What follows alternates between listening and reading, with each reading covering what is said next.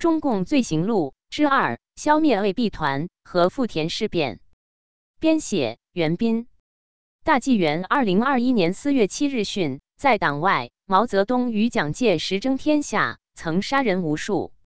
不仅如此，在党内的权力斗争中，他对自己的同志也同样毫无留情。许多与他争权或敢于挑战他的人都成了他的刀下鬼。其中最著名的例子之一就是消灭 AB 团和富田事变。上世纪二十年代末至三十年代初，尽管毛已开始在中共党内崭露头角，但此时在江西进行军事割据的他，仍必须接受来自上海的中共中央的领导。即使在他控制下的江西苏区，他的个人权威也还未彻底巩固。当时的江西苏区和红军内部有着大量的江西本土干部。他们与以毛为代表的身居上层领导的外省人存在一定矛盾。一九二九年下半年开始，毛与赣西南地方红军和党组织的分歧因各种原因趋于尖锐化。毛在江西苏区刚刚建立的权威因此遭到了赣西南地方红军和党组织的挑战。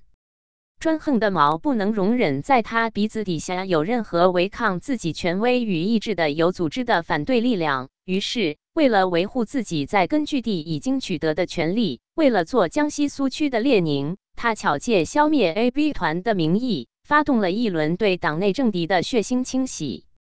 历史上却有过一个叫 AB 团的反共组织，那是一九二六年十一月八日，蒋介石率中路北伐军攻克江西省会南昌后。发现江西的国民党省党部、市党部完全被共产党及国共合作的名义控制住，当即指示国民党中央驻南昌的特派员段锡朋组织起一个反共组织，以图从共产党手中夺回省市党部的控制权。这个组织就叫 AB 团。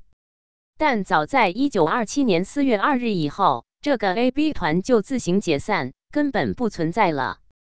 为了制造整肃政敌的理由。以毛为首的总前委把赣西南中共党组织的不同意见称为极严重的机会主义错误，并把不同意见说成是取消路线，是取消派与 AB 团结果上一致的反革命。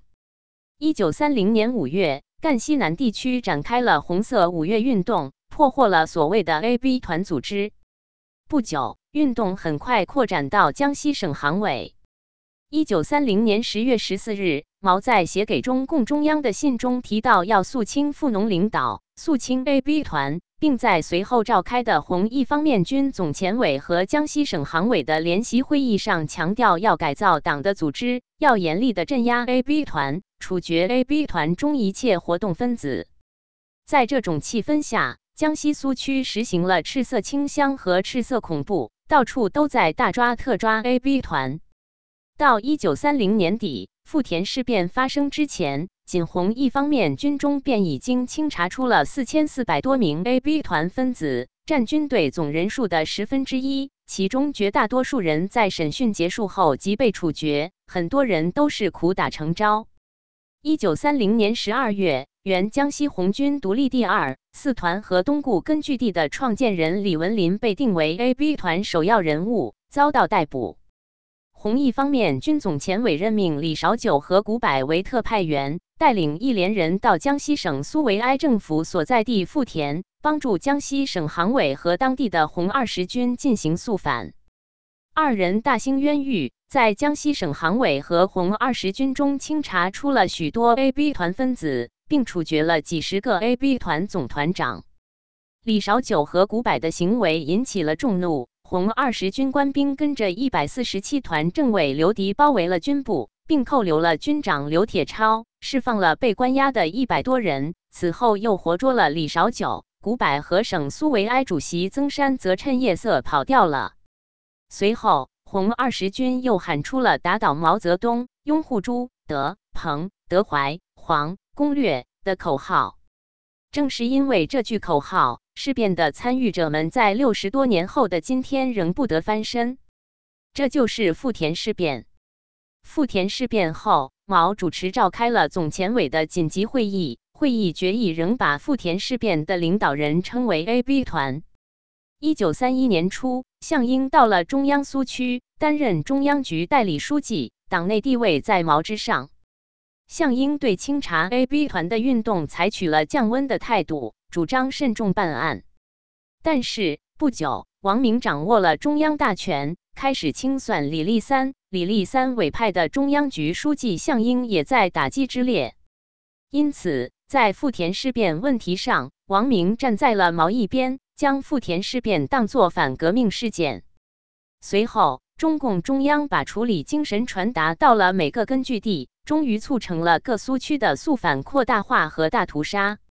此时，重掌中央苏区大权的毛再次委派李绍九到赣西南领导肃反工作，并负责对富田事变参与者的处理。整个红一方面军中的清查 AB 团运动也出现了新的高潮，一场大规模的屠杀开始了。红二十军的指战员们，他们被分批拖出去，用大刀、梭镖、木棒处决。为了节省子弹，这是红军中通行的行刑办法。根据统计，这场肃反运动在短短二三年间处决了七万多被定为 AB 团的红军，两万多所谓改组派，六千二百多所谓社会民主党。毛的秘书李瑞曾在王石卫冤案始末序言中说：“从富田事变打击 AB 团开始，有十万共产党人死于自己人手上。”而红军一九三四年开始长征时，也不过只有三十万人。责任编辑：高毅。